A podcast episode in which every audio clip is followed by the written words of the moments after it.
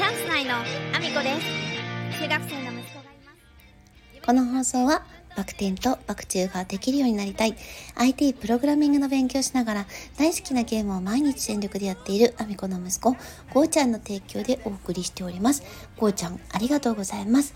皆さん改めましておはようございます。岐阜県出身岐阜県在住ダンサースーツアクターケントモリプロデュース、現役主婦3人組ユニット、チャンス内のアミコです。本日もアミコさんのおつむの中身をダダ漏れさせていきたいと思います。よろしくお願いします。本題に入る前にお知らせをさせてください。10月25日、愛知県にあります、千草文化小劇場というところで、名古屋市芸術奨励賞受賞記念公演、ソバックに出演させていただきます。こちらチケット完売御礼となっております。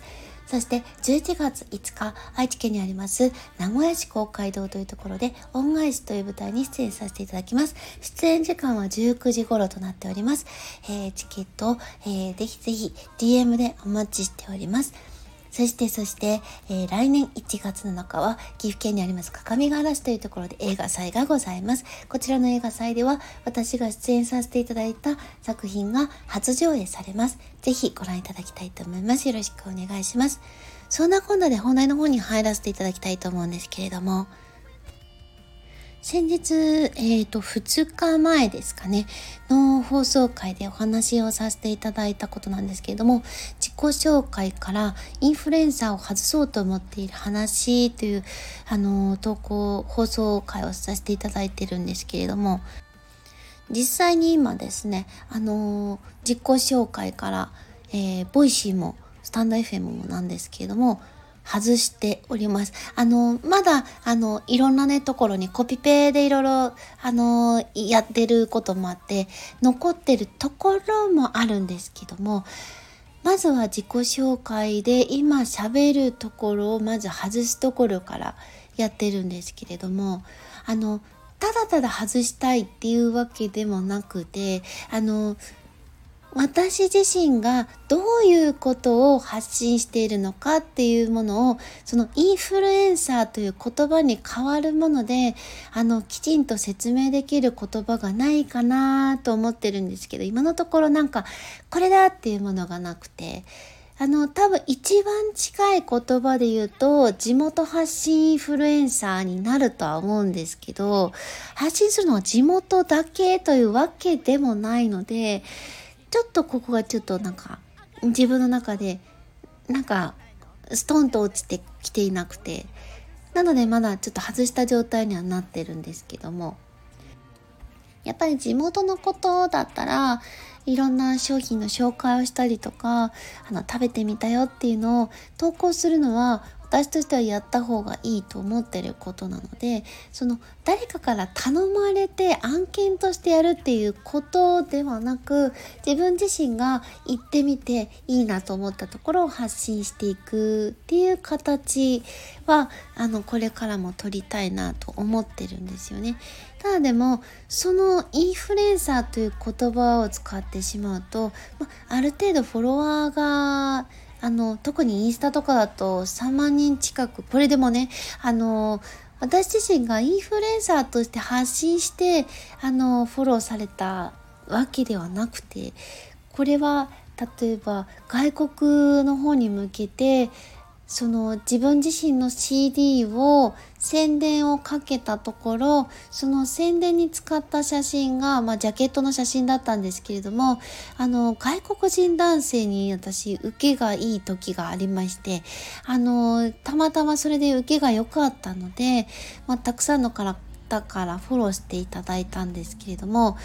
ただそのコメント欄にそのきちんとまあ、日本語で書いてるのでその発信に対してコメントがつくというようなインフルエンサーではないんですよ。ただただなんかその写真に対して興味を持ってくれた男性が多くてどっちかっていうと電話がめちゃめちゃかかってくるんですよね。インスタってその DM のところにあの電話のボタンがあるのでとか WhatsApp っていうあのアプリなんですかね。そのアプリの電話番号みたいなものを送ってくるという方が非常に一時期大量発生して今ちょこっと落ち着いてはきてるんですけれども多分 TikTok のフォロワーさんもそういうものに近い方が多いような印象なので、私がその発信したものに、あの、いろいろコメントをしてくれる、反応してくれるというような人たちではないんですよね。なんか出会い系なんですかね、求めてるものが。そういう方たちにフォローされてるだけなので、インフルエンサーとして案件を、あの、やって、その案件から買ってもらえる対象になるような人からのフォローはほとんどないんですよね。ただやっぱり地元でのつながりとかをどんどんコツコツ続けていって、まあ、最初はねダンサーとしてやってるから名前が知られるということもないし自分自身の SNS にそのまま直結するような行動をそのダンスだとやることがないのでなんか見たことあるで終わってしまっていたのでそれがちょっと良くなかったんですけれどもまあコツコツやってきたことで地元でのあこの人見たことあるとかあこの人ここで踊ってたなはあのちょこちょこあるんですよね。であの実は知ってますとか見てますって言ってくださる方もいるのでそういう方はね発信内容をきちんと見てくださってるのでやっぱり地元の発信まあ大事にしていきたいなと思っていて。でそうすると、まあ、あの地元発信インフルエンサーという言葉がそこは合ってるんですけれどもただやっぱり本当に地元のことだけではなくて自分自身の思ったことこのスタンド FM であったりとかボイジーとかもそうですけど家電量販店にいての気づきであったりとかあの接客をした上で思ったこととか私が日々いろんなところのコミュニティに入って気づいたことを発信する場所もきちんと取りたいと思っているのでそうすると地元発信インフルエンサーという言葉が今度ブロックになってくるというか壁になってきちゃうような気がしていて今ちょっとですねその自分に合う言葉をあの見つけようと思ってインフルエンサーという言葉自体はもしかするとなくなるかもしれないんですけれどもあの考えてからあの決まったなっていうタイミングで出していこうかなと思っておりますというお話でございました。えー、北ちゃんさんからですね、その放送回について、あのー、コメントをいただいております。ありがとうございます。北ちゃんさん。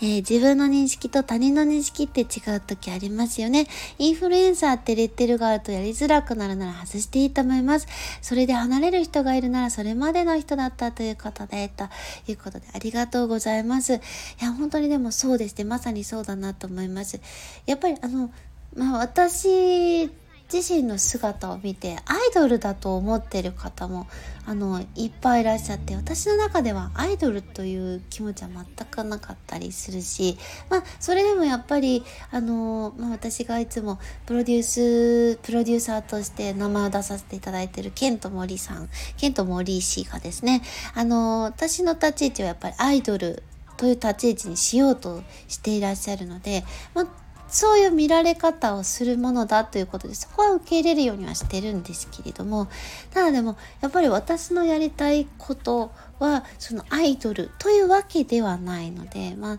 なかなかねその見た目からくるイメージと私のやりたいものっていうのは多分ズレがあるのかなとは思うんですけれどもそのズレをあの自分の発信からそのあこういう人なんだって思ってもらえるようなものをやっぱり自分自身が発信していくようにしないとまあその何て言うんですかね。他人との認識のズレというのは埋まっていくこともないし私自身のキャラクターをきちんと出すこともできないと思っているので私自身が変わっていこうかなと思っております。まあ離れる方はいらっしゃるかもしれないですけど今までにもねあのいらっしゃったんですけど、まあ、そういう方はそういう方だなと思うようにこれからもしていきたいと思います。きたちゃんさんありがとうございます。